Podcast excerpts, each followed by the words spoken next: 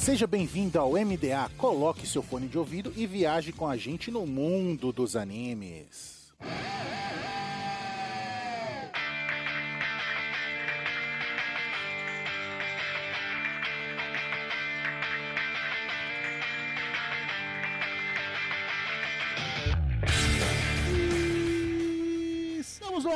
com o MDA. Seja o navio pirata e uma nuvem voadora. Viaje com a gente no mundo dos animes. E nessa semana, vamos viajar no mundo do rock e da depressão com Nana.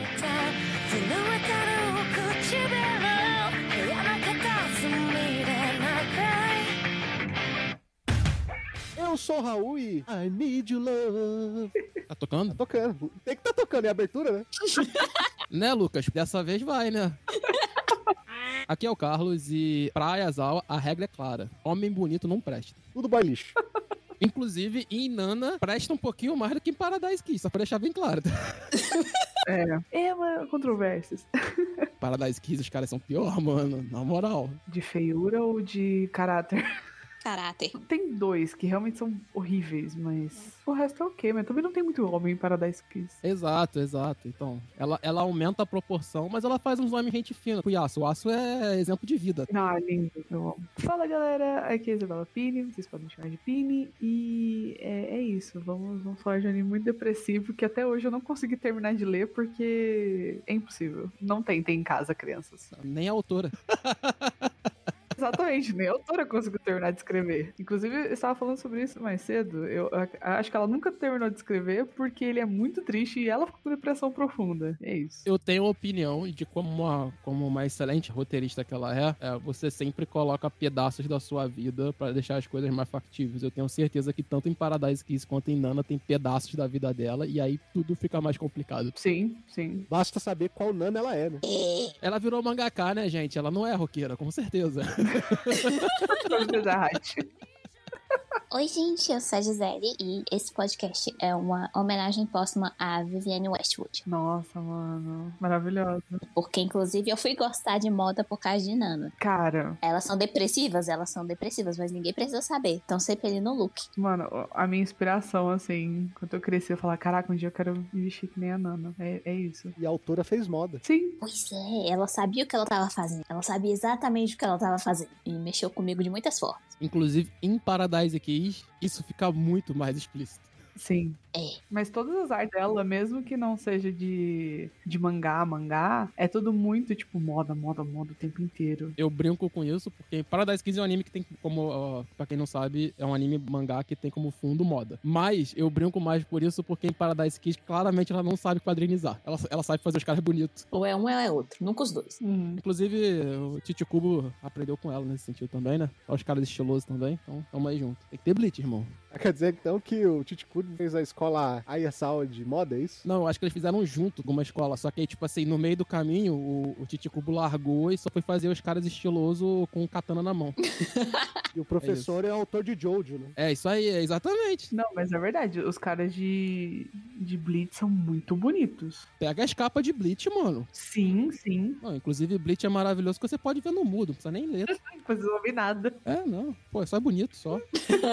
Então, agende a sua terapia e voltamos após os animes.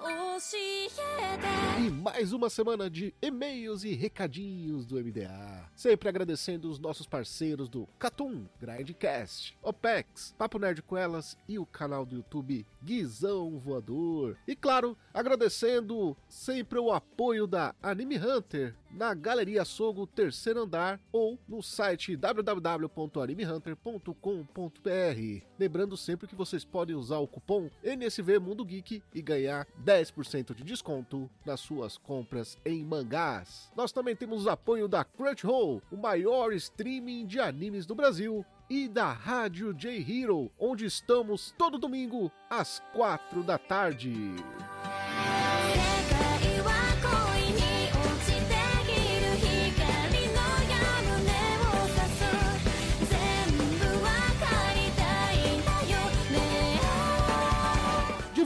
Dos e-mails com o nome original, Nana, do gênero dramédia, slice of life e musical. Eu me recuso a falar que é uma comédia pura. Não, não é, não é. Não é. Tem traços, principalmente o anime. O mangá tem menos nesse sentido. com 47 episódios que foram publicados entre 5 de abril de 2006 e 27 de março de 2007 no estúdio Madhouse, que é o estúdio de Okumi Kodomo no Ami no Yuki, Summer Wars e Paradise Kiss, com direção de Moro Asaka, que é diretor de Orimonogatari, Chihaya Furu e Card Captor Sakura. É, amigo. A fonte é um mangá shoujo da autora Ayazawa, que também é autora de Paradise Kiss, como eles tinham comentado na abertura. Editora Shueisha, revista Cookie, que é a revista shoujo da editora. No Brasil, é publicado pela editora JBC, inclusive meus agradecimentos, mua, JBC aí, que mandou o que tinha sido lançado até então, os volumes do 1 ao 6, pra gente usar como referência nesse podcast. Obrigado! Bravos. Inclusive, eu vou perder um dinheiro comprando a reimpressão aí. Eu também,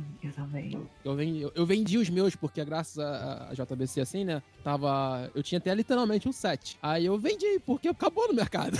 Aham. Eu tenho dois aqui perdidos, aí agora eu tô com dois, dois. Só que uma é da versão antiga. Já fica a dica aí, galera. Vendo a sua edição antiga e compre a nova. É melhor, o material interno. E pra quem gostar de Nana e quiser ver outra obra dela, também tem Paradise Kiss publicada aqui no Brasil, só que pela Panini. E muito mais baratinho, porque é só cinco volumes. Gisele, brilha e conta pra gente o que se passa em Nana. Gente, tá, tá segurando seu antidepressivo? Porque esse ainda não é o momento. Nana começa de um jeitinho despretensioso, gente. Olha só, tem a Nana que tá indo ali, né, pra Tóquio e ela conhece outra garota. Uma bala pra quem acertar o nome da outra menina. Nana.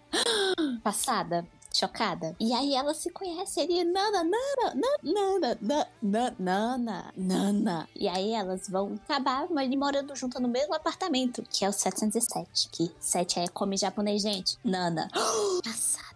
Chocada. Aí você pensa, nossa, gente, as coincidências do destino aí, ó, coisa linda. Elas estão destinadas a serem amigas e viverem uma vida feliz juntas. E aí que você se engana. Na parte da alegria, porque destinadas a ficarem juntas e serem boas amigas, elas estão mesmo. Mas aí não, não, não temos, tá? Cada uma delas tem ali sua personalidade própria, muito diferente uma da outra, tá? Mas são duas nanas. Qual nana é você, gente? Nana é aquele, aquele mangá, aquele anime, obra que você assumir e você vai pensar, uau, que bonito. Eu vou aprender muito aqui. Eu vou me apegar muito a esses personagens e eu vou ver elas crescendo e sendo felizes. E você vai ver realmente muito crescimento. Enquanto você toma cada pedrada que você se questiona por que, que eu tô fazendo isso comigo. Mas vale muito a pena, gente, recomendo. E é uma história de amor à terceira vista, né, Gisele? Não, basicamente, gente. bas- Ai, gente, gente, Nana é... Nana é um sentimento, tá?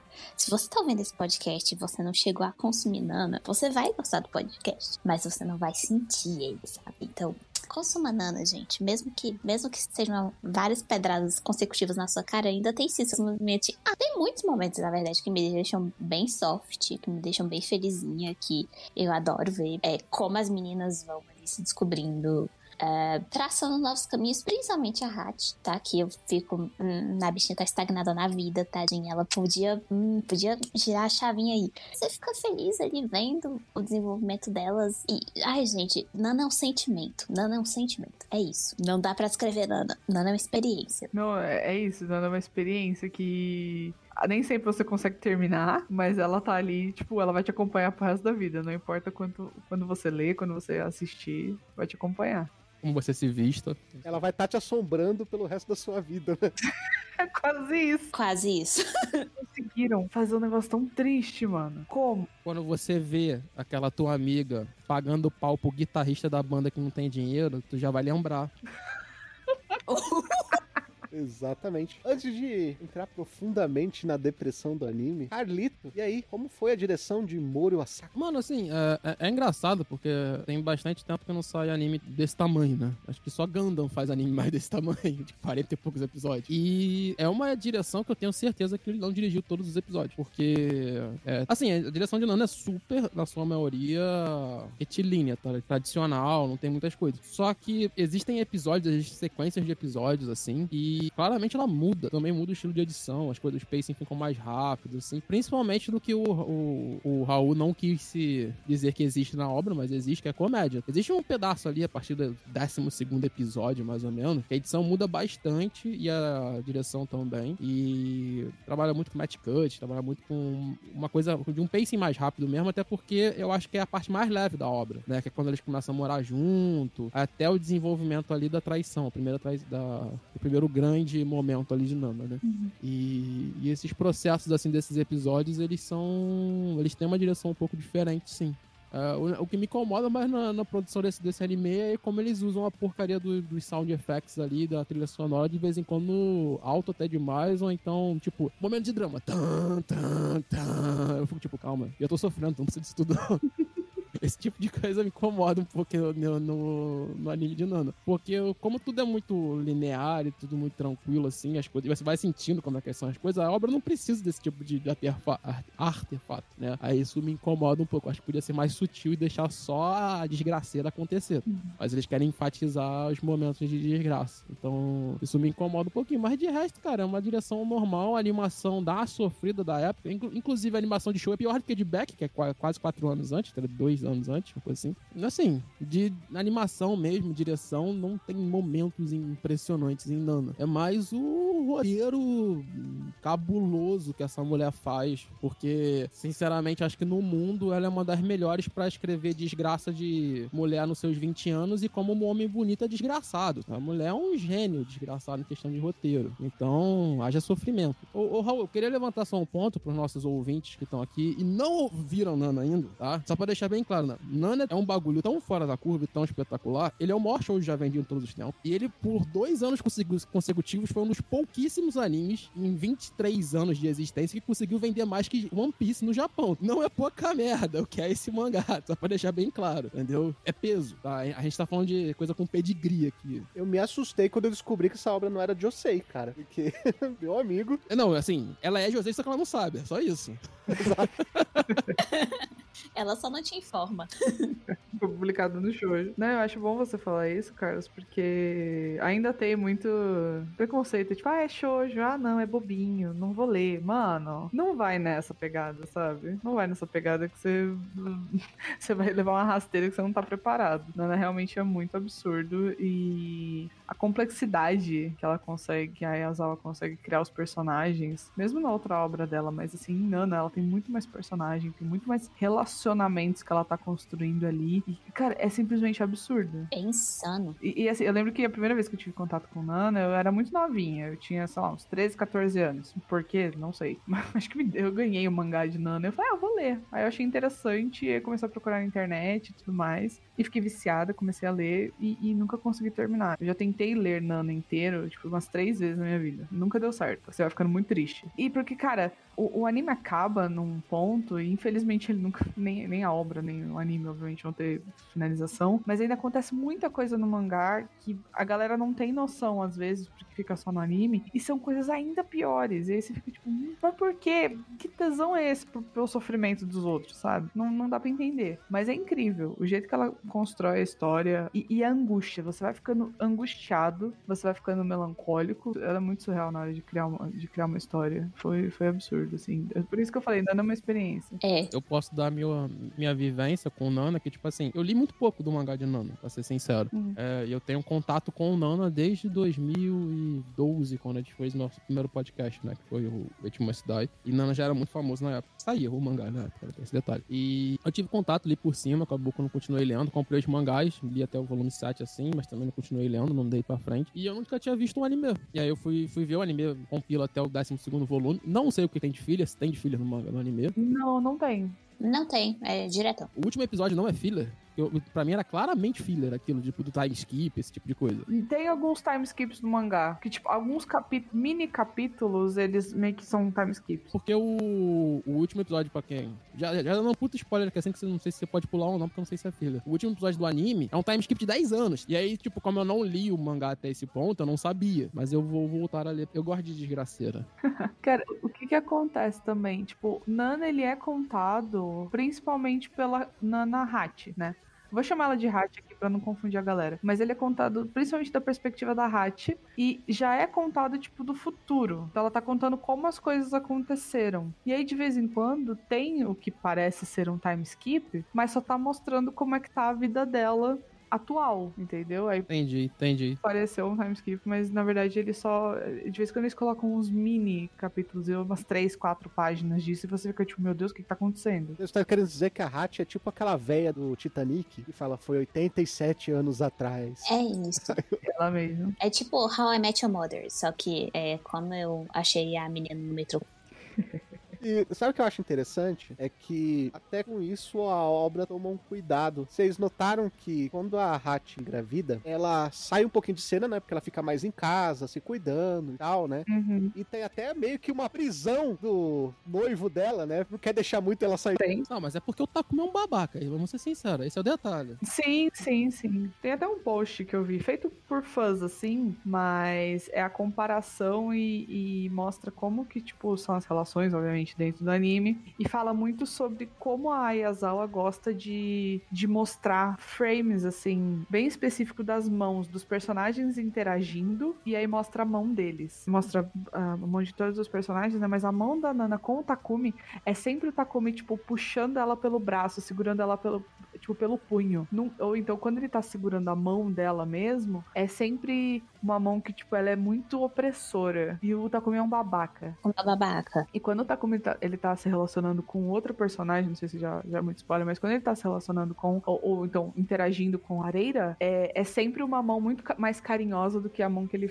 que ele tipo, toca a, a, a Hachi. É bizarro. E detalhe que, tipo assim, pra quem nunca leu, é, no mangá de Nana existe o, mangá, o capítulo zero, né? Hum, Que é como o Takumi é, conheceu a, a Reira, né? uhum. É a história do passado do Takumi, basicamente. Uhum. E, tipo assim, Nana é um grupo de gente que, com problema de, de criação, né? Vamos botar assim, bem sincero, que é bem normal isso no mundo da música, né? E aí o que acontece, tirando a própria Nana, que tem uma criação com uma família gente fina, né? Inclusive falam muito bem da mãe dela, é verdade, né? Sim, ela que tem uma criação mais normal, na verdade. É, o, o, o núcleo de amigos dela e ela é, são pessoas que não têm esses problemas, né? Uhum. Mas o, todos os outros ali que vivem no mundo da música acabam tendo esse problema de, é, assim, de abandono, alguma coisa assim, que isso é muito normal mesmo no mundo da música. Se você pegar a história da música aí, você vai ver quantas bandas nasceram de gente que teve vida desgraçada na época da adolescência. E aí o, o detalhe com o Takumi é que, tipo assim, você claramente consegue perceber que ele é uma pessoa estupidamente controladora. Uhum. E a obra não faz questão nenhum momento de não mostrar isso, saca? Inclusive, evidencia. Sempre que possível, joga na sua cara. Isso. Não, ele, ele é super controlador, inclusive, tipo assim, é, no trabalho, com a banda, com a Reira, é, com todas as pessoas que são em volta dele. E aí, tipo, todo o processo dele tem que ser assim. Ele tem que estar em controle 100% das coisas, tudo tem que ser do jeito dele. E, a minha opinião óbvia é que, tipo assim, ele só se apaixona, vamos colocar assim, pela Naná, pela Hachi, que pelo fato de, tipo, em algum momento ele não teve controle por ela. Inclusive, pra mim, a parte, uma das partes como homem, mais assim, que mais me revoltou na obra inteira foi quando é, é o segundo encontro que eles ficam, né? Que é quando ele encontra ela na casa, de,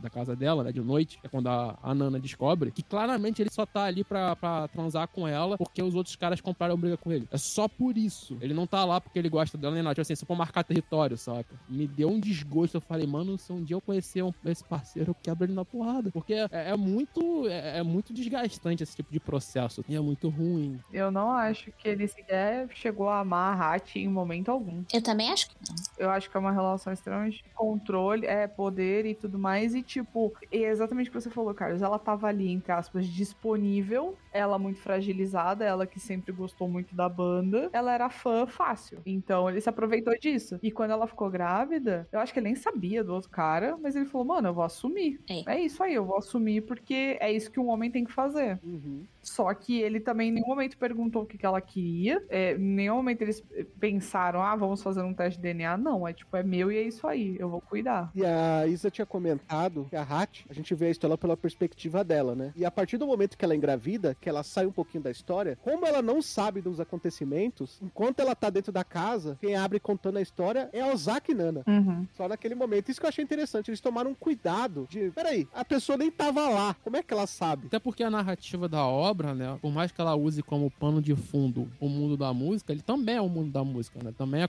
a construção da, da Blast. Né? Então você tem que contar essa, essa narrativa. Tanto que, tipo assim, o porquê que eu olhei e eu falei, ah, o último episódio eles estão encerrando com esse time skip de 10 anos, é um encerramento ali que eles têm que dar pra obra. Porque eu falei, cara, tipo, você não. Você dá um time skip de 10 anos, tá jogando fora não só a narrativa delas duas, de como é que foi esses 10 anos, mas tá jogando fora a narrativa da banda. Você não sabe o que aconteceu com a banda. Se a banda, se nego tretou, se nego quis matar um ao outro, se, se ficaram drogados de heroína, tipo de coisa, tu não sabe. E, tipo, um dos lados de Nana que é muito interessante é esse mundo da, da música, esse tipo de coisa, que a Exal escreve muito bem, sem pudor nenhum de demonstrar que, tipo assim, ah, a gente tem que fazer, a gente tem que abrir mão de certas coisas para conseguir entrar no mercado, o mercado funciona de uma forma meio podre, então você tem que abrir mão. Uma coisa que, que eu falo muito é que nesse mundo de artes, né, nesse negócio das artes, do entretenimento, muitas das vezes somente quem sobrevive nesse mercado é quem não tem mais nada a perder. É a galera da, da Blast mesmo, que tipo, ou então o pessoal lá do Trapnest, que são pessoas que, tipo assim, que tem problemas. Isso fica muito escrachado na reira. É, eles se vendem de formas diferentes também, né? Isso, totalmente. Isso. Sabe o que eu acho interessante? É que esse time skip, ele não conta nada e melhor, ele faz você conjecturar algumas coisas. Se o caminho for esse, a Hat casou, não mora mais no apartamento. Mas alguém mora no apartamento, porque há 10 anos depois eles continuam alugando aquele espaço. É. Não, mas, é- mas é engraçado porque no, no time skip eles, eles comentam sobre o Rain, né? Comentam que o Rain tá atrasado. Uhum. No time skip, eles comentam, ó, o Rain tá atrasado. Quem não aparece no time skip é a Nana. É, é esse o detalhe. Mas aí, tipo, no encontro do festival, né?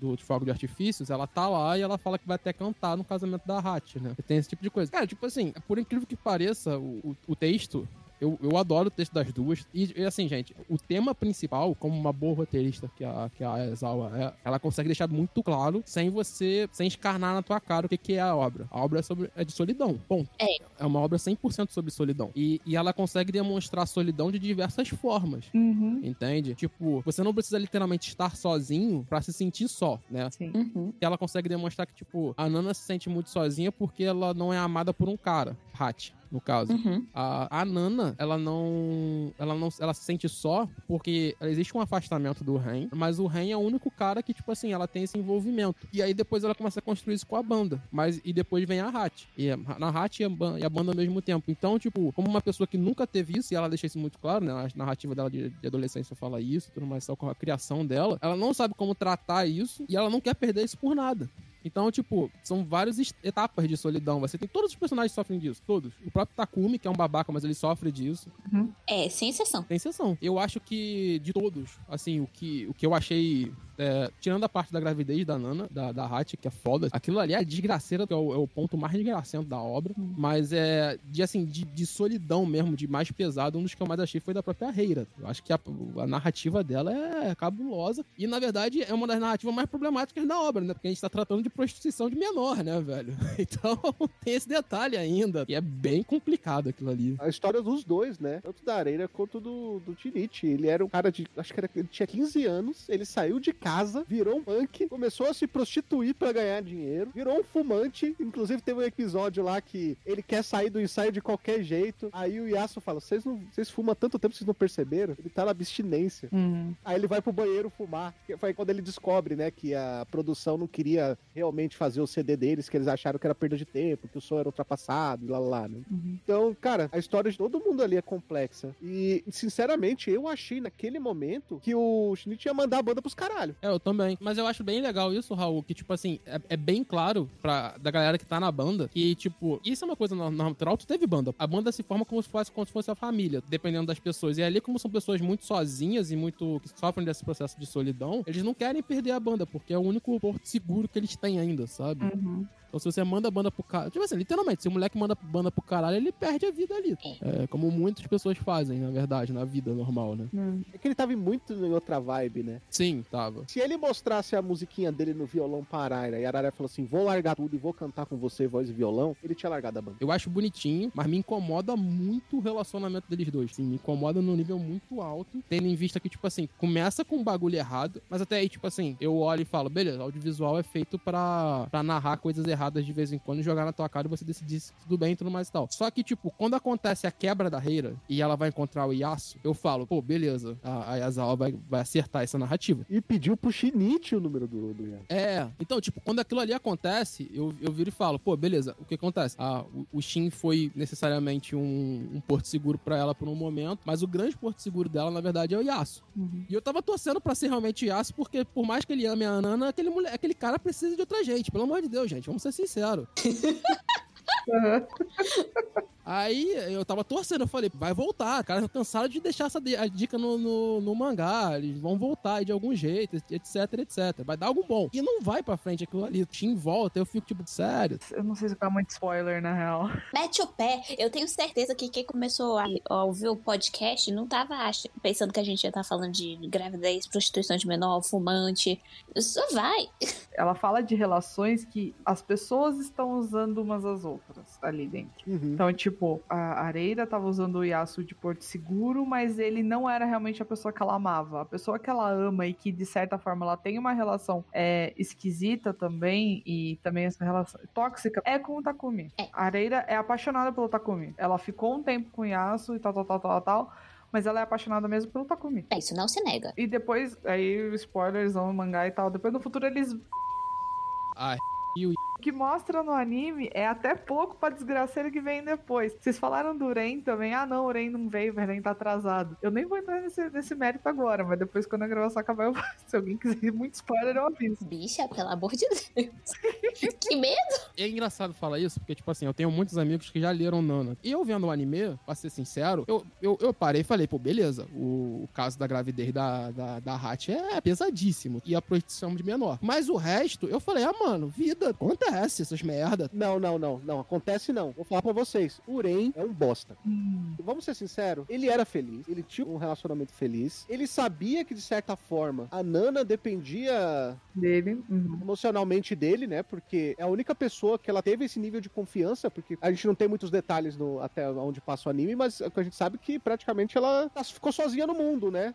A mãe dela largou ela, a avó dela morreu e ela ficou sozinha no mundo. É, é só ela. Então, o que acontece? A única pessoa que ela se entregou a ponto de, olha, eu confio em você como família, foi o Ren. Ele, mand ela, ele mandou tudo pros ares, falou assim, vou fazer sucesso em outra banda, vou embora pra Tóquio, fica aí, vou- eu, eu pago a casa se você quiser. Uhum. Tipo assim, não era isso que ela queria, e ele sabia no fim das contas. Sim, sim. Toda vez que acontece uma situação em que ele tem que tomar uma atitude, ele foge. Não, mas ele é, ele é super complexado. Ele não se acha digno da Nana. Ele pensa que, tipo, eu vou arrastar ela pro fundo do poço. Porque eu sou um cara que eu estou no fundo do poço. Tanto que eu não, eu não lembro agora se chega nesse ponto no, no anime. Mas ele tem problemas sérios, assim, tipo, de bebida e coisas mais pesadas. Sim, aparece uma, um episódio que ele tá usando alguma coisa, não mostra o que, é. Uhum, uhum. Aí o Yasuo vira pra ele e fala: Você tá nisso de novo? Você não tinha parado? É, exato. Então, ele tem problemas sérios de vícios, vícios mais pesados. Então, tipo, ele fica falando, cara, eu não quero voltar com ela, eu não quero me aproximar, porque eu vou arrastar ela pro fundo do poço e eu- ele não se acha digno da Nana. Cara, mas assim, a questão de ele ter ido pra Tóquio, sincero, eu passei por um relacionamento que eu tive que ser, tipo, muito, muito tempo, o, o alicerce Uhum, da minha ex. E, cara, isso é horrível. uhum. Sabe? Tipo assim, tu passar por um relacionamento onde você é o alicerce emocional da pessoa é, é muito pesado. Não deve ser fácil. E, e assim, tipo, no caso dele, ali, pensando só como questão de alicerce, eu não tô pensando, tipo assim, das outras coisas que a gente acabou de falar, de, de ele, de ele ser complexado, esse tipo de coisa. Mas ele ser o alicerce, mano, tem hora que, tipo, não dá mais, velho. Tem hora que, tipo, a, a parte mental da pessoa tá ruim, mas tem hora que a parte mental da pessoa tu vai ter que abraçar tanto que a tua, a tua parte mental vai pro caralho também, velho Uhum. o que a gente vê em Nana, e assim, na outra obra também de Paradise Kiss, da Ayazawa, é que ela faz muito bem nesse ponto, e eu, eu, eu só contesto alguns pontos que são muito pesados, assim, aí eu acho que o, o, o autor, ele tem que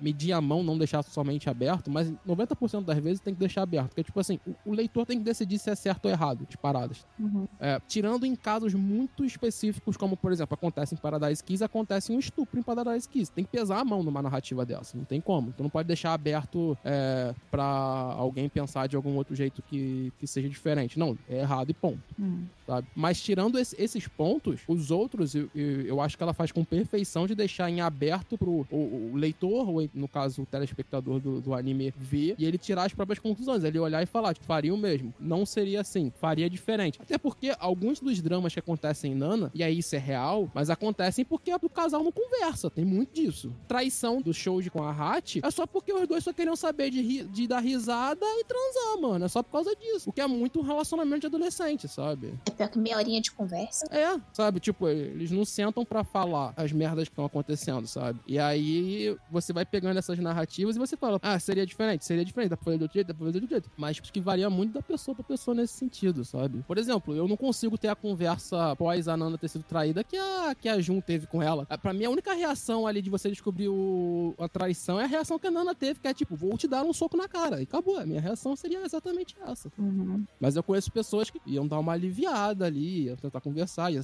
tentar ser a Jun da parada. Eu acho que o legal de Nana e das obras da Ayazawa são isso, esse, esse tom de cinza assim que ela passa na narrativa dela própria, pra ela não pesar a mão pra dizer se é certo ou errado. Ela deixa tudo num tom de cinza, tipo, você escolhe se é certo ou errado as coisas que estão acontecendo. Quem, de quem é a culpa, se teve culpa, se existe culpa. Ela só chega lá e explana que tá dando merda. É, Eu acho que a questão também da gravidez da, da Hatch também pega um pouco desse lado, né? Teve uma puta confusão. Ai, transou com um, aí daqui a pouco, ok, foi uma, uma coisa de uma noite. Daqui a pouco começou a ter um relacionamento com outro, e aí voltou o cara primeiro, enfim, mil tretas, e você fica, cara, mas não tem mais ou menos um certo e um errado, mas aí você fica tipo, bicho, o que fazer, né?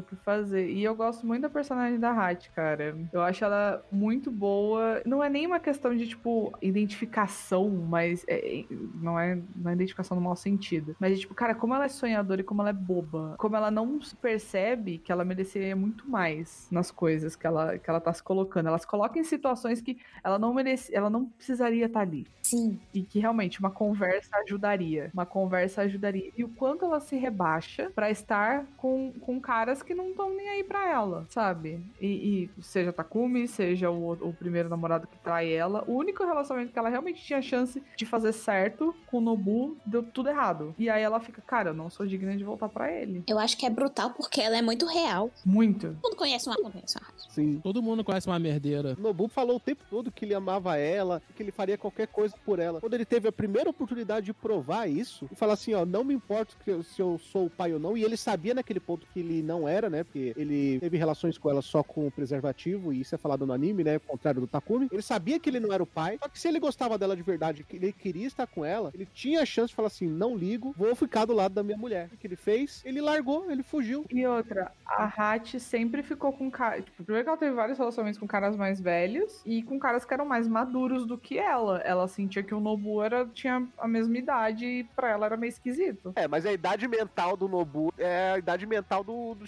Shinichi, né? É, mas e o detalhe é que, tipo assim, eu acho que ali fica bem, bem, bem claro na obra que, tipo, a Hachi ainda tá sofrendo muito com a traição do Shoji. E o Shoji foi o único namorado dela da mesma idade, do único cara que ela ficou. E aí, tipo, ela tem, ela tem receio de namorar um cara da mesma idade, igual o Shoji. A Hachi tem dedo podre. Uhum. E aí, tipo, ela tem receio também de, de namorar um cara que, que ela fala assim, é um cara que, me- que cuida tão bem de mim. Ela namorou o Asano antes, que é deixado bem claro, ela gostou dos outros lá. E aí, tipo assim, tem o Takumi. Então tem esses caras assim que são os filhos da puta. O Takumi é o pior deles, né? E aí, tipo, você tem os caras que foram gente fina com ela, que foi o Shoji e depois é o Ubo, né? Ela tem medo de, tipo assim, pô, esse moleque é, é tão gente fina com medo, eu vou estragar de novo o relacionamento. Ela- isso é real, mas também me incomoda ao mesmo tempo, que é a, au- a autoculpabilização que, a- que as minas têm em todo momento. Pô, o relacionamento só deu merda por causa de mim. Elas têm que ficar entendendo que não, tipo, não é só eu que tô errada no, no rolê. Mas isso é uma coisa, tipo, de mulheres, eu acho que no geral. Experiência feminina é você achar que tudo é seu problema. É, mas isso é muito da machisteza braba que a gente tem na nossa sociedade, Brasil incluída, mas Japão é um nojo nesse sentido, né? Vamos ser sinceros. Mas eu acho legal que a- a- as, as personagens, elas discutem isso e, tipo assim, em vários momentos elas param pra pensar que, tipo assim, não, culpa não é minha. Isso vai muito do complexo da Hat também, né? Do mesmo jeito que o complexo da Ozaki Nana é a questão né, do familiar, e isso ela leva pra história inteira, ela tem dificuldade de fazer amizade com as pessoas, e quando ela tem um, um um sentimento, uma amizade com a pessoa vira uma coisa muito forte, inclusive com a própria Hat, né? Hum. A da Hat, no caso, é que ela quer uma pessoa que, que se entregue num relacionamento do mesmo jeito que ela se entrega. É. Com o próprio Nobu, ela fala isso, né? Que o Nobu fica o tempo todo querendo carinho, não sei o que. Ela falou, pô, seria legal se eu fizesse isso de vez em quando. Ele tá, tipo, pedindo dengue e tal, mas eu também quero ser mimada. Ela fala alguma coisa nesse sentido. Uhum.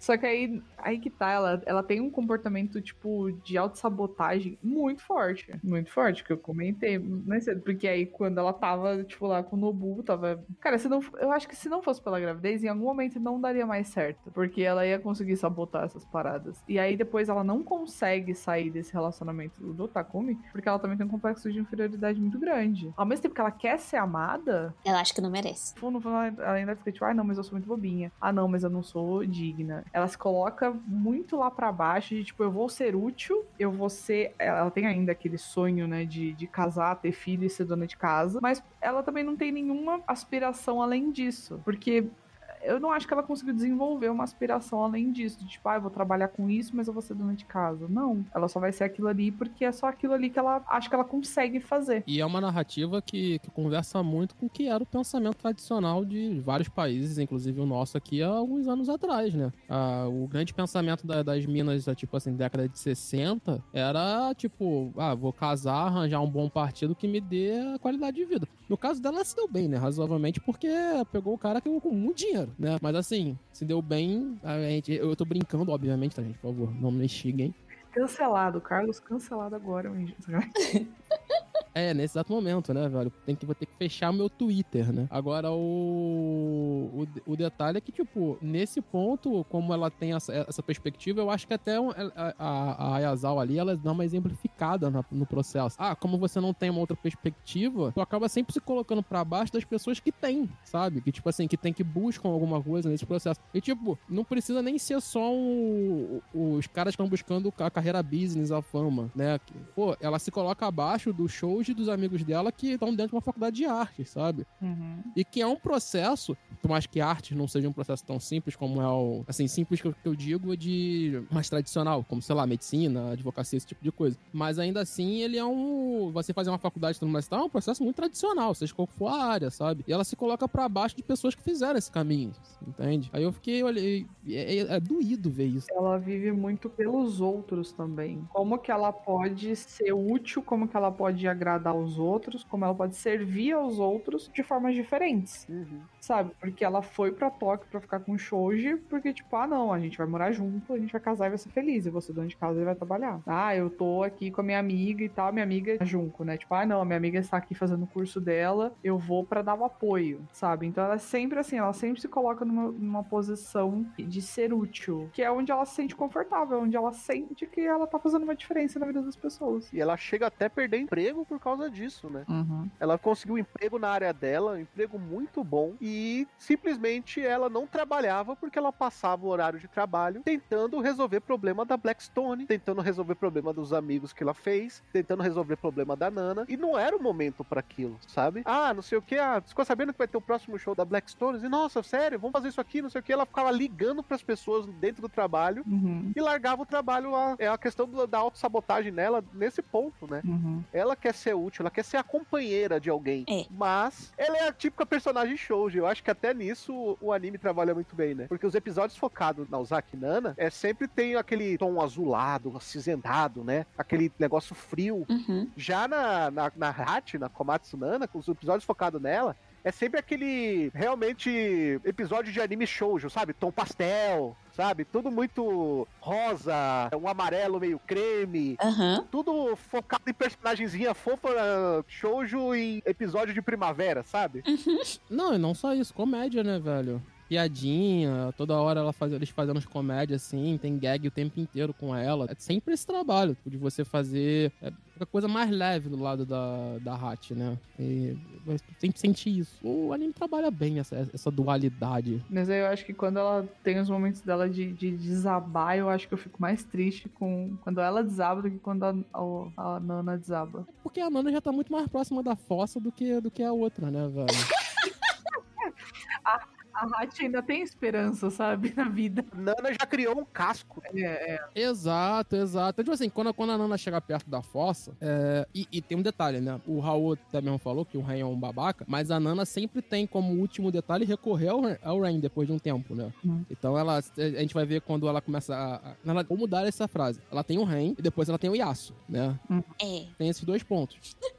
e aí, tipo, a Hat, chega um momento, ela não tem mais ninguém nesse processo, né? Porque quem ela tinha era a Jun, né? Só que eles vão, elas vão se afastando. Isso é, isso é bem legal de se mostrar na obra, né? Tipo, eles se afastam, até porque cada um segue sua vida, continuam amigas, né? E tanto que, tipo assim, sempre que ela precisa de um porto seguro, ela volta pra Jun. Tem esse detalhe também, né? Pra Jun e pro Kyosuke, né? Isso. Que é o maluquinho do Redride lá, estiloso pra caramba do início. Eles, né? São os pais da Hat, né? São os pais, né? São, são, são os pais da Hat.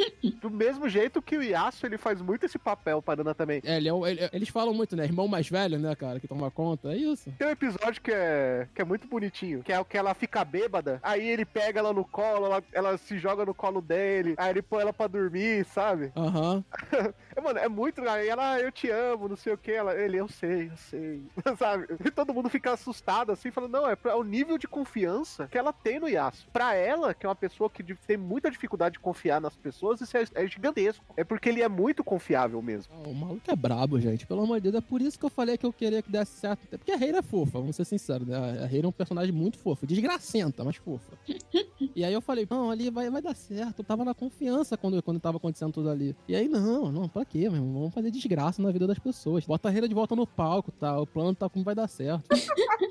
Eu não sei se tem um termo hétero pra, pra rebucetei, mas eu rebucetei nesse anime, que puta que pariu. A- acho que não existe. Mas quem sabe, sabe. É, quem sabe, sabe. Quem entendeu, entendeu. Nossa, não, o, o spoiler que vocês deram pra gente aqui agora, saudável, saudável, tá, gente? Só me deu mais raiva desse personagem, cara, eu juro. Assim, agora agora a minha esperança de futuro é o Nobu ganhar um músculozinho e dar-lhe um soco na cara, porque ele merece. Ele merece, ele merece muito, nossa. Meu sonho é o. A Yasuo ter um dia de fúria e sair dando porrada em todo mundo. No Takumi, no Ren. Merecia, né, cara? Não, merecia. Mas, o Ren, ele nunca vai fazer isso. Ah, não sei. Teve vezes que ele chegou a quase, viu? Não, mas não, mas ele vai dar o soco do brother. Ele sabe aonde bater no Ren. Ele chega por aí e fala assim: Então, se você continuar vacilando, eu vou roubar a Nana de você. Aí o Ren já fica esperto. Com o Ren, ele é o brodão. Então, se ele tampar na porrada com o Ren, vai ser o- aquele, vai ser a briga de brother, tá ligado? Tipo, porra, eu te bati, mas foi com amor, sabe? Aquelas coisas bem nojentas, mas é assim. Com o Takumi não, mano. Vai ser na raiva. É isso que eu quero ver, entendeu? Com as pessoas assim, o resto. Takumi, todo mundo ia querer bater com ele na raiva. Inclusive a Hatka. Alguém tem que bater nele, irmão. Esse, esse anime, o momento. Assim, olha só, o ápice de Nana vai ser quando alguém socar a cara do Takumi. Eu espero que seja um fã até, sabe? Aqueles momentos assim, tipo, filha da puta, pá! Gente, não somos a favor da violência, tá? Babacão. Aí você mereceu. Eu acho que o que mais me surpreendeu na história foi uma coisa positiva, cara. Porque a gente tem o Shinichi, que ele tá ali com seus 15, 16 anos durante a história, né? Aí quando a gente vê ali aquele spoiler do futuro, né? O time skip, tá ele todo arrumadinho, dando um presente pra filha da Hat, sabe? Tipo tiozão, assim. Eu, eu juro que o, o que eu vi ali foi olhar assim e falei que menor tá vivo, irmão. Caraca, aquele ali era muito dos meus. Cara, tipo, eles falam muito do Sid Vicious, né, velho? no- na obra, assim tal. A Nana fala de Sex Pistols, tudo mais. Mas o Shinichi é, cara.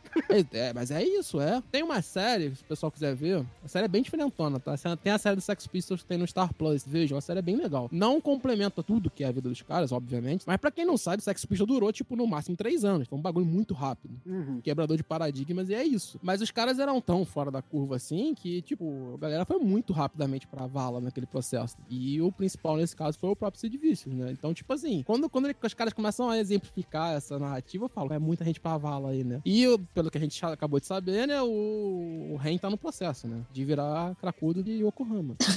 É que os dois baixistas da Blast, eles têm a pegada Sid Vicious, que era o baixista também, né? É isso, é verdade, é verdade, é verdade. Podia ter escolhido uma banda menos sofrida, né? Mas é, eu acho que é isso que conforta às vezes, que os personagens são tão quebrados, você só espera tanta coisa negativa expectativa vindo, que quando aparece uma coisinha legal, você fala, pô, cara, dá um acalento, sabe? Dá. Posso continuar lendo. O episódio do que o Yasuo chega na frente da Nana, que eu acho que ele muda de ideia. Aí ele, a Nana fala: O que você tá fazendo aqui? Aí ele só mostra as baquetas assim, tipo, tô aqui por você, sabe? Uhum. Cara, foi legal pra caramba. Eu acho que o Yasuo é o único personagem que não é tão quebrado assim, né? Ele tá ali. Ele é muito centrado no que ele tem que fazer, né, velho? Advogado, né? É, assim, escolher uma profissão horrível, mas dá dinheiro. E aí, tipo, o detalhe é, cara, tipo, ele, ele é muito tranquilo, sabe? Se eu fosse roteirista, assim, pra uma hora tu tem que abordar um cara desse, porque ele é muito importante pra narrativa. Ele basicamente é o elo, ele e a Nana são o elo de, de ligação entre as duas bandas, né, velho? Principais da história, né? E, cara, bizarramente, ele é o centro de apoio das duas bandas. Deu merda, pra quem a gente corre? Pro Yasa, as duas bandas. Sim, é verdade. E aí, cara, tipo, uma hora tu tem que explorar esse cara, tipo, uma hora tu tem que pegar esse cara e falar, pô, irmão, eh, conta pra gente, pô, como é que tu aguenta essa merda toda? Como é que tu, como é que vai, assim? Porque ele, ele, ele vai deixando as deixas, tipo, ah, não, eu amo a Nana, ah, eu terminei com a Reira porque ela, ela tava muito presa a alguma coisa e ela podia perder a, ela podia perder sentido da vida, esse tipo de coisa. Ele vai deixando essas deixas. Ainda assim, eu acho que falta explorar um personagem que, tipo assim, é tão importante pra todos os outros, sabe? Ela pode explorar? Pode. Pode não explorar? Pode também não. Porque o Yasuo, ele se torna um personagem importante pro obra de qualquer jeito. Mas eu gostaria, porque a gente fica torcendo pra ele. Não vou mentir, não. Eu tava torcendo pro, Tinichi, mano. O bicho tava tão na, na fúria ali pra, pra namorar e tal, a Araira. O cara se esforçou, fez música pra ela. Quase praticamente brigou com a banda por causa dela. Mas é, é- é bonitinho do lado dele, só que eu, eu não consigo parar de, de complexar o processo que, tipo assim, isso, isso nasceu de um- uma prostituição infantil. Né? Ela tem 24 anos, esse moleque tem menos de 18, no- e maioridade no Japão é 21. Eu não, paro, eu não consigo parar de complexar. Aí eu falo, tipo, porra, não, mano, arran- arranja uma mina mais nova pra ele. Uma atriz ali, tá, 17 anos, tudo bem. Umas coisas assim, pô. Agora que eles estão lá naquele dormitório lá, pode botar uma idol lá de 17 anos, não tem problema nenhum, não. Ela é, pô, bota ela fu- fumando heroína. Podia ser amiga até da, da Miu, né? Da amiga da menina lá que o Nobu começa a ter um affair, né? É, é. Isso, exatamente. Ah, um problema que eu vejo que aí, tipo assim, é por causa que eles falam que é a primeira temporada de Nana, né? Mas é um problema que eu vejo na narrativa é você enfiar dois personagens que parece que vão ser importantes, que são as duas minas lá, principalmente a Miu, faltando, tipo, 45 de segundo tempo pra meter o, pra acabar o jogo. Ali eu olhei e falei, sério? Tipo, vou inventar um afé romântico aqui, faltando três episódios pra acabar o anime. Dá uma disso, irmão. Mas eu até entendo. Até porque a, a Uzaki Nana tava forçando ali o, o Nobu a continuar tentando ter alguma coisa com a Hachi, né? E aí ele falou, pô, eu nem tô tão afim assim mais, sabe? Porque ele já tava ali descobrindo um outro sentimento e uma coisa que. E eu, e eu acho que era um sentimento que faria mais sentido pra ele. Porque era alguma coisa que traria felicidade, não dor do jeito que ele tava sentindo, sabe? O relacionamento da Hachi com o Nobu tava trazendo problemas pros dois, no fim das contas Sim, sim. tava quebrando a, a Hat, né? Por causa da questão do Takumi e, e ela sabendo que o que ela tava fazendo ali era errado. E, e com o próprio Nobu, porque ele tava se jogando ali, só que ele não sabia exatamente o que ele tava fazendo. Ele só tava ali. E quando ele perde, ele quebra, né? Ah, total, né, velho? E eu achei importante ele ter ali um, um acalento, sabe? É seguir a vida, né, velho? Nesse processo. É, eu- assim, eu concordo contigo nessa ideia, mas narrativamente falando como roteiro, eu acho meio bizarro, mas tudo bem. Mas, assim, o, o processo ali no Nobu é isso. E é um processo doído nele, né, velho? Porque ele ainda gosta da mina e tem todo esse processo. Não é somente um término de relacionamento, é tipo assim, mano, a mina tá grávida. Uhum.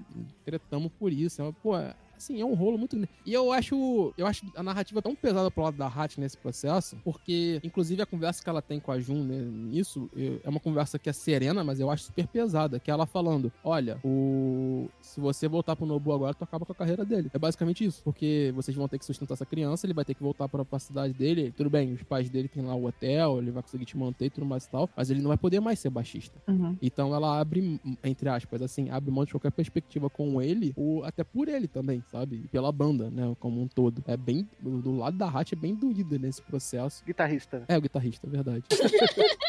Quando tu falou que ele tava quebrado, mano, eu consigo concordar com você, mas ao mesmo tempo minha parte técnica de roteiro não consegue. Eu não, não, consigo imaginar o porquê. Eu consigo, na verdade. Tipo assim, eles deixam bem claro. Isso aqui é a primeira temporada, gente, tá? E não vai acontecer a segunda nunca mais. Mas é, é isso.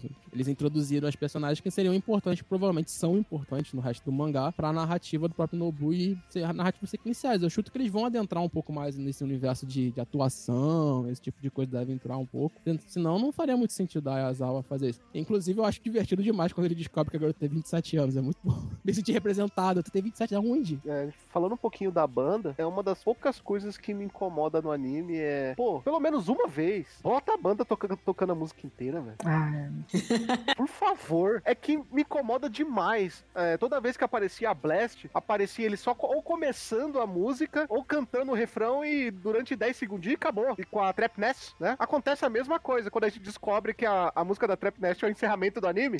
É a mesma coisa. Passa um pedacinho da música só pra você saber ali que a música é a mesma música do encerramento e beleza, é isso, cara. Eu sei que a- o foco da história não é a banda, a banda faz parte do enredo, mas não é o foco da história e sim seus integrantes, mas poxa, né, velho? Eu sou, eu sou fã e quero service, né? Cara, faz falta, né? Ó, vou falar aqui, hein? Essa parte me, me decepciona porque, como PHD em anime idol, tá bom? é justamente, anime idol tem sofrimento, tem menininha fofa, mas pelo menos uma vez, tá? Pelo menos uma vez ali no meio da temporada, até o meio da temporada você vai ter uma performance completa e no final de novo. Então, senti falta. uma crítica pertinente aqui. Expert, né, gente? Pelo amor de Deus, vamos, vamos, vamos. PHD, gente. Pô, PHD é difícil de chegar, cara. Só tem que passar por doutorado, esse tipo de coisa. Pô, é complicado. Isso aí, não, gente. Eu abri o cast falando que, tipo, mano, a, direção de show é pior do que Beck. Beck tem dois anos antes, sabe? Tipo, É porque Beck era focado na banda, né? sim. Nana nem tanto. Mas assim, é, faz falta o peso. Porque por mais que seja o background da história, é algo muito importante pra história, sabe? A banda, o desenvolvimento de música, esse tipo de coisa. E realmente faz falta nisso. E assim, por mais que Beck seja centrado na banda Beck, Beck tem muita narrativa de pessoa ali, né? Inclusive tem traficante. E aí, tipo, você vai pegar esse processo. Eu acho que o próprio anime de Beck consegue equalizar muito bem o que é o show e o que são as, as narrativas subsequentes. E eu acho que a Blast, pra, pro lado de Nana, não, né? É uma crítica pra- plausível se fazer. Porque, tipo assim, é, é meio xoxo você pegar, os caras estão enchendo casa de show e você não vê o show. Você não vê uma música dos caras. É meio xoxo esse processo, entendeu? É. O único momento que eles focaram em alguma coisa da banda é pra fazer propaganda de cigarro. o nome da banda é o nome do cigarro que eles fumam. O povo fuma, né, velho? Nossa senhora. É, só o chaminé. Mas é só dando um, um parecer meu que eu morei fora do país, o Brasil é um país muito bom nesse sentido, tá? De pessoas menos fumantes. Vocês acham que o Brasil, o pessoal fuma bastante, tu esquece, cara. Lá fora é bizarro. Bizarro.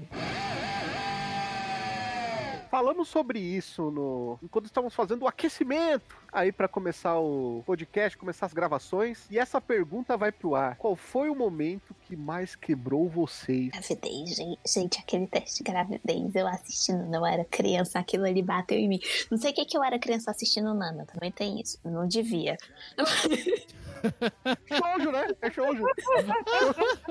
é shoujo, você era shoujo. Não, mas olha só, eu acho que se um dia você for mãe e você chegar e você pegar a criança ali com 13 anos, você apresenta a Nana pra essa criança e você fala, faz tudo diferente. Nada igual, entendeu? Isso aqui é tutorial de como não fazer na tua vida, tá? O cara bonito ban- da banda, não, não pega. Corre, tá? Se ele toca guitarra, baixo, bater, vai embora, foge correndo. É isso aí. É desgraçado da cabeça. Se aparecer um cara mais velho que trabalha de terninho bonitinho pra você falando, te deixando bem da vida, corre. Fugiu pras colinas, né? É, a mensagem é muito clara da Yasal. Tutorial de como não fazer as coisas na vida. Que momento, assim. Tem, tem uns momentos de desgraceira, assim, cara. Tipo, a gravidez é o ponto alto da, da narrativa, né? Vamos ser sinceros. Então, tipo assim, eu acho que ele vai impactar todo mundo. Porque a, a Yazawa faz uma desgraça pra gente, quer deixar a gente feliz, né? Porque a, a, tá feliz com o Nobu, né? Então é um pico de felicidade pra depois vir o pulso profundo de depressão, né? Mas, eu vou te ser sincero que, assim, os momentos que mais me pegaram foram os momentos que a, que a, a narrativa trabalhava essas questões de solidão mais pesada, sabe?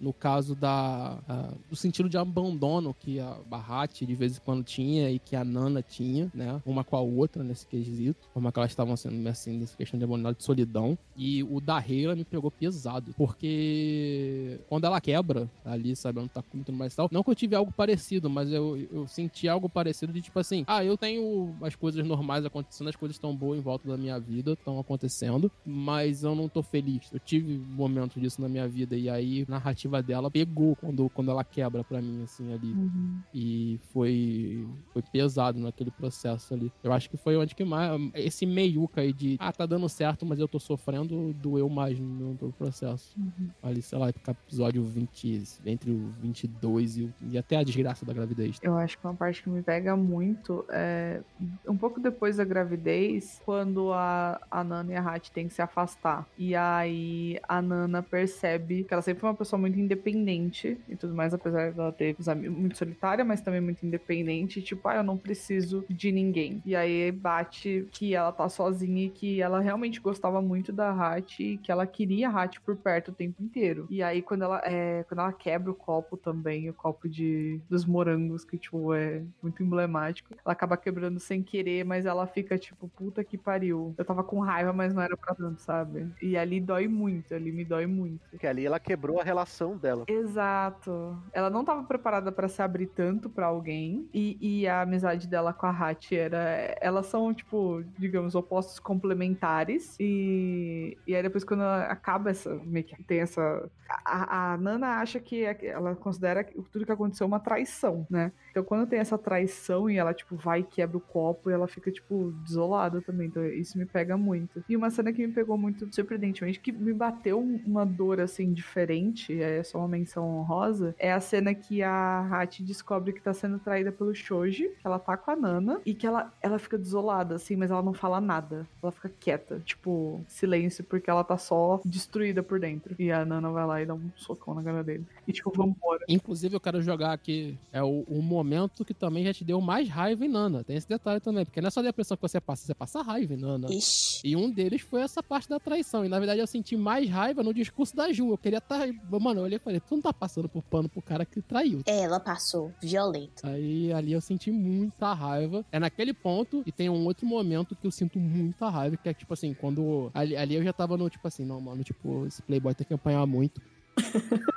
Que é o, quando, quando tudo se resolve, entre aspas. é, tipo assim, a Nana fala: Não, vou, ficar, vou casar com você, tá e tudo mais e tal. Eles dois vão pro quarto e, tipo, basicamente ele força ela a transar. E eu, eu olhei e falei: Meu irmão, não, eu vou um dia. Não dá. Tem uma cena também que. Acho que o Takumi tá na casa da, da Nana e da Hachi. A Hachi não sabe que a Nana tá ali. E ele vai pro quarto. Tipo, eles têm. Eu não lembro agora se eles têm uma, uma interação de, de tipo, conversar. Mas eles se olham e, tipo, a Nana já tá puta com ele. E ela tá, tipo, eu não acredito que você tá aqui. Não acredito que você vai, tipo, mexer com a Hachi. E ele vai lá e. e- e assim- eu não sei se é nesse momento que ele acaba, tipo, estuprando ela. Não, eu acho que esse aí é o segundo, segundo encontro deles. Que ela, ele vai na casa dela, não é? É, à noite. É. É, que é depois que ele trata com, com o Nobu e com o Shin, que o Shin joga. Um dos momentos mais felizes da, da obra é quando o Shin joga o copo de cara na cara do. o copo de bebida na cara do, do Takumi, né? Hum. Ai, é muito satisfatório. Na verdade, na verdade, o Shin é o grande herói dessa obra, não vou ser sincero. Ele faz isso e foi o que eu falei, cara. Eu, tipo, essa, essa parte também eu senti muito ódio, porque o Takumi vai pra lá, não é por outra coisa a não ser marcar território. Eu fico irritadíssima. eu fico irritadíssima. Aí era o. Cara, meu momento começou a pegar foi no episódio que parecia que tava tudo bem. A Hachi começa a ter uma relação com o Takumi. E aí você acha que, não, tá, tá tudo tranquilinho. De repente a gente começa a ver a Nana ficando incomodado com isso. E a Nana fala: Eu tô com raiva porque todo mundo que eu amo, eu acabo perdendo pra Trap Nest. Hum. né? Porque ela tava falando do Ren e da Hachi, né? Ela perde pro, pro Takumi. Por isso que ela ta- também tenta forçar ali o Nobu a tomar uma decisão e fazer alguma coisa. E dali pra frente, ela é só ladeira abaixo. Ela começa a ficar depressiva. Ela briga com o Nobu, né? Briga feia. Quando ela, o Nobu tá de boa com a Hachi, ela vira e fala assim: não esquece não. Você tá com a Hachi, mas a Hachi é minha. Uhum. Então ela, a Hachi é muito importante pra ela. ela. Ela tem uma sensação ali de, sabe, é uma pessoa que é família pra ela, né? Tanto que eu acho que um dos momentos mais acalentadores pra ela é quando ela vai pra casa da Hachi, ela vai pra casa como que é uma família feliz e tudo mais, ela se sente bem com aquilo, porque ela, ela não tinha esse sentimento, né? De, pô, tô numa casa ali onde as pessoas se gostam, onde as pessoas querem bem e eu me sinto acalentada por isso. Cara, então me pega muito quando ela começa a ter depressão, porque ela, porque vem tudo, toda aquela história dela, né? De, pô, todo mundo que eu amo se afasta de alguma, de alguma maneira. E ela tava começando a sentir isso, e depois aquilo só piora, que vai chegando até a questão da traição e que vai até o final final do anime, né? Uhum. Dito isso, galera, é aquele momento. Eu sei que você estava esperando as considerações finais e notas pra Nana. Tem que ter um coração muito duro pra Nana não mexer contigo de algum jeito. Uhum. E a Exal é uma baita escritora, velho. Ela precisa razoavelmente melhorar a quadrinização, porque de vez em quando lê Nana. Lê Paradise Kiss é uma desgraça, tá, gente? Só pra avisar. Mas a história é muito boa. É, mas é. A quadrinização de Nana também não é uma das coisas mais maravilhosas que existem, não. O detalhe é que a. Ele é um monstro, narrando mulher, narrando as situações em volta ali da, da banda, narrando tudo esse tipo de coisa. Ele é um monstro, monstro. E, e toca, mano. Eu acho, eu acho meio impossível você entrar numa narrativa de Nana e você não, não sentir algo, como eu falei antes. Vou acabar chovendo no molhado, cara. Eu acho que a gente falou pra caramba, assim. Eu tenho momentos. Pô, você acaba tendo apego com os personagens, você acaba tendo momentos, como a gente já falou, de ódio, raiva, felicidade, tudo. Porque Nana é muito cru na vida, né? E aí pega, pega, tipo, é, vou ser sincero, eu tive um dia meio merda hoje por causa de Nana. Sinto muito. Desculpa. É porque eu vi, eu vi quase tudo numa tacada só, velho. Eu vi 47 episódios em 3 dias. Nossa. Nossa. Nossa, você tá mal ainda, você tá, tipo, batido. Vou ser sincero, metade do anime eu tava de boaço. Traição é, tá tá na esquina, velho. Quem, quem, quem não namora nunca foi traído. Daqui a pouco começa a vir as pauladas assim. E foi o que eu falei, tipo, no meu caso, o que mais pesou pra mim não foi necessariamente os momentos de mais porrada que você tem narrativamente falando, né? Mas foram algumas passagens que ela vai criando, né? Solidão. vai mastigando você, né? Cara, assim, quando você lê Nana, você entende como essa obra conseguiu su- razoavelmente superar One Piece por dois anos. Nós estamos falando, talvez, do maior mangá shonen de todos os tempos. O mais vendido, com certeza. E Nana fez o trabalho de fazer um mangá shoujo, que é a Josei, vender mais do que One Piece. Só isso já faria o- a obra ser um absurdo. E aí, quando você pega pra ler o roteiro, você entende que o roteiro é muito maior. Tem os filmes de Nana, pra quem não sabe, tem dois filmes de Nana, além do, do, dos anime. Não vi. Um dia eu vou ver. E eu não sei como essa, essa história ainda não foi adaptada ocidentalmente pra alguma coisa, porque isso aí isso é máquina de dinheiro, tá, gente? É máquina de fazer depressão, desgraça e dinheiro. Não vai ser isso. Cara, tipo, é um mangá histórico no Japão. Se você não, não der 10, é só por causa da questão técnica de, tipo assim, o, talvez o enquadramento do mangá seja ruim, o anime não tem uma animação grande coisa, esse tipo de coisa. Mas a obra e a história passa por cima disso como um trator Uhum. distribuindo é, pílulas de, de problemas depressivos e risadas e momentos que você quer socar um playboy. Então, gente, é, é 10. Tipo, não tem muita coisa que falar. Nana é um absurdo de história vindo do Japão. Um absurdo de história. Cara, eu vou, eu vou chover no molhado também, Nana. Uma história que, tipo, sei lá, mudou minha vida em diversos momentos. Você tava pegando um músico, não tava na época? Nunca, não vou mais. Aí, tá vendo? Não, não, não, é, com essa droga eu não mexo. Com essa droga eu não mexo. Mas, tipo, Nana é incrível. É, como o Carlos falou também, tipo, ele é muito cru, ele mostra a vida como ela é, complexa, triste, é claro, vão ter momentos felizes e vão ter momentos de muita solidão. E que. Mas ele também mostra o que você não fazer. Então, tipo. Se a gente não. Se pelas coisas boas e complexas e, e- dramáticas que a gente falou aqui, que vamos confessar, um monte de gente gosta de drama. O drama é bom, sabe? drama é bom de assistir. Veja pra você, tipo, ver coisas pra você não fazer. Mas ao mesmo tempo, tipo, é uma história, cara. É uma história de vida pra você eh, pegar e você. E você vai se identificar em algum ponto com algum personagem. Não necessariamente, ah, eu me identifico 100% com tal personagem. Não. Você vai pegar um pouquinho de cada. Um pouquinho de cada e você vai falar, caraca, cara. Ela realmente pegou a essência da- das pessoas e ela conseguiu passar muito bem essa história pro público, que realmente toca no coração de todo mundo e você tem que ser maluco, sabe? Só hater de graça pra não, pra não gostar. Então é nota 10 mesmo e depois aqui eu já vou marcar minha, minha tatuagem de Nano. É isso. Bravo, apoio. Eu amo, eu amo. Vou fazer assim. Nossa. Ai, gente. Eu vou falar. Eu vou. Eu fazer o quê? Vai só sentir, vai só sentir. É só sentir, gente. Porque O que nós todos vamos fazer aqui, depois de que a gente terminar esse podcast, você ouvinte também, você vai ligar agora pro seu terapeuta e vai marcar uma sessão.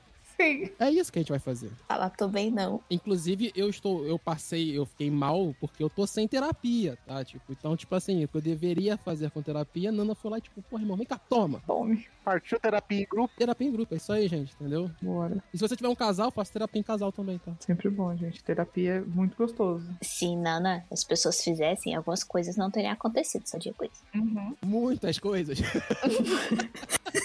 Basicamente. Tudo. Não, se a galera fizesse terapia e se a galera parasse e falar, pô, vamos conversar ali meia horinha, É, tipo, eu tô com problema. conversar sobre os meus problemas. É, exato. Estou me sentindo de tal forma, estou me sentindo sozinho, estou me sentindo. Tenho problemas. Daria tudo certo, não teria anime. É isso, gente. Porque Nana, ele é, ele é um anime barra mangá mais, que mais encapsula a vida real que eu já consumi. É quando eu consumi Nana pela primeira vez. Eu era muito criancinha. E eu pensei, eita, que pesado. Aí, pra esse podcast, lá fui eu de novo meter a cara em Nana. E viver Nana enquanto adulto, meu amigo, a experiência é muito pior. Porque não tem uma questão nesse anime que eu não consigo identificar. Ou na minha vida, ou na vida dos próximos amigos. É uma forma muito lúdica de ter seus problemas e ter os problemas das pessoas ao seu redor apontados na sua cara de uma forma bem dolorosa. Então, assim, eu comecei na primeira vez que eu pensei, nossa, que traço doido, vou ver aqui esse negócio esquisitão. Saí precisando de terapia. Agora, a experiência foi basicamente a mesma, mas não é porque é, vai ter suas partes pesadas que ela vai ser consumida. Muito pelo contrário, é as obras mais bem construídas que eu já consumi. E assim, falo com tranquilidade tranquilidade é uma obra que marca pra vida. É a mesma pessoa depois de consumir Nana, sabe? Você assiste Nana, você é uma pessoa mudada. Seja por bem ou por você vai. Ai, eu quero montar uma banda. Ai, agora eu gosto de moda. Ai, meu Deus, eu psiquiatra. Não sei, mas vai te mudar. Então, é uma coisa fantástica. Eu me identifiquei muito com a questão de querer ser um NPC de suporte na vida dos outros e como isso faz vida. E aí você, você assiste aquilo. Isso foi pra mim. Isso foi pra mim. Não gostei. Mas é, é obra fantástica. Nana, personagem humano, personagem que tem linguiça, todo personagem tá ali, seu papel, ele tem sua função, por bem ou por mal, ele vai ao currículo ali de relacionamentos e é isso, gente. Nana é uma obra muito completa e Nana, você vai ouvir esse podcast sem ter assistido Nana, você vai sentir muita coisa, principalmente confusão. Mas no momento que você assistir Nana, você vai entender. Eu entendo porque Nana foi colocado numa revista Shows, né? Porque, querendo ou não, o editorial de uma revista é um cara lá da, do editorial que vai ler alguns títulos, vai falar isso aqui vai pra tal demografia. E entendo que se o cara leu lá, sei lá, os 3, 5, primeiro, o primeiro volume de Nana, ele não vai pegar e colocar numa revista de Josei, né? Porque vai crescendo, né? Principalmente em drama. Mas também não é uma obra que eu indico pra todo mundo. Nana tem muitos e muitos gatilhos. Se você tá com algum problema, sabe? Se você tá passando por terapia, se você não tá legal, não aconselho você ver Nana agora, tá? Talvez tenha algum gatilho que possa dar em você e pode ser que não dê tão, não dê tão bem. Então, por favor, gente. Nana é uma obra maravilhosa, ela tem um, um contexto lindo, só que ela fala de pessoas quebradas e ela afunda no poço dessas pessoas quebradas. Então, se você pode ter algum gatilho com isso, sentimental, pessoal, de família, em relacionamento, calma, sabe? Vai ter um momento que você vai se sentir forte o suficiente pra assistir uma obra dessa. Esse não é o momento. Dito isso, Nana pra mim é 10. que Nana só. Nana conseguiu me dar um nível de desgraçamento mental que Sangatsu no Lion no momento ruim da vida me deu. Mas Sangatsu também é, é nesse caminho aí. Só que Sangatsu é mais fofo. É, Sangatsu ele trata com mais leveza, né? Não, ele é. O Sangatsu tra- trata de depressão também, né? Inclusive, é bom falar que os dois mangás podem ser lidos complementarmente se você tiver cabeça. Uhum. Mas, é, Sangatsu ele tem um- uma camada de finura, de fofura ali, principalmente por causa da família das garotas, também tem problemas, mas ele tem essas camadas assim, que eu acho que dão uma aliviada, enquanto Nana não tem. Até porque Exatamente. o único, a única pessoa sã naquele negócio ali é o. É o Yasu, que é o grande. Ele, ele é o terapeuta da galera, né? velho? Só que, tipo, ele não tem tempo pra fazer terapia. Acontece isso. Se você quiser saber mais sobre Sangatsu no Lion, tem o episódio 2 do MDA, que a gente fala aí também sobre a obra. E você? O que, que você achou de Nana? Você assistiu? Comenta pra gente o que você achou. Você não assistiu? Ficou interessado? Não é um anime pra você? Comenta pra gente também, a gente gostaria de saber. E vai aquela dica, né? O anime, ele vai até um certo ponto. Como a autora não tem previsão de continuar a obra, a obra parou em um certo ponto e talvez nunca mais continue, fica a dica. Quer saber demais? Quer saber os spoilers aí que a Isa deu? Vá pro mangá da JBC, que tá bem bacana. Inclusive, muito obrigado a JBC aí pela parceria, por mandar aí os volumes do mangá pra gente. E, claro, você pode deixar seus comentários tanto no seu aplicativo, no seu agregador de podcast favorito, ou mandar aquele e-mail para podcast@mundodosanimes.com. E se você quer ser nosso apoiador, você quer ser aquela pessoa ali que vai aparecer no final, sempre ser agradecida e quer saber das fofocas primeiro, é catarse.me barra MDA. Você pode ajudar a partir de 5 reais, que vale muito menos que uma coxinha. É, amigo. E agradecendo sempre ao Bruno Rezende, Carlos Petroni, Guilherme Lorez, Henri Maguchi, Marcos Paulo e Thiago combatês por fazerem esse podcast continuar no ar. Nós ficamos por aqui até o próximo episódio. Tchau. Yeah, yeah,